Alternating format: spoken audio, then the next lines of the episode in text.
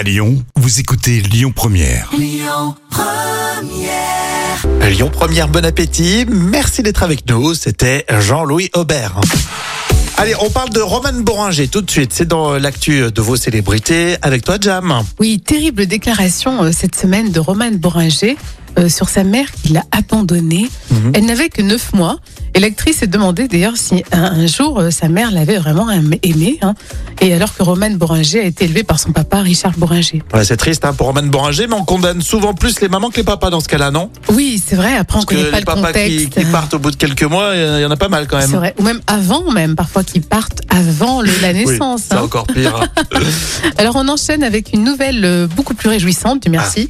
Ah. José Garcia est en couple. Il s'affiche même main dans la main avec sa nouvelle compagne. Alors pour l'instant, on connaît pas encore l'identité. ah, il va falloir que tu mènes une enquête là. hein. Oui, je, je suis à fond dans le dossier. On l'aime beaucoup, euh, José Garcia. Et enfin, pour terminer, allez voir Denis Brognard en photo avec son frère Gilles sur Instagram. Et les internautes se sont vraiment amusés parce que ils se ressemblent, les frères, comme deux gouttes d'eau. C'est vrai, on dirait des jumeaux, ça n'est pas du tout. On continue sur euh, Lyon Première avec euh, dans un instant Julien Doré encore euh, Patrick Bruel. Écoutez votre radio Lyon Première en direct sur l'application Lyon Première, lyonpremière.fr et bien sûr à Lyon sur 90.2 FM et en DAB+.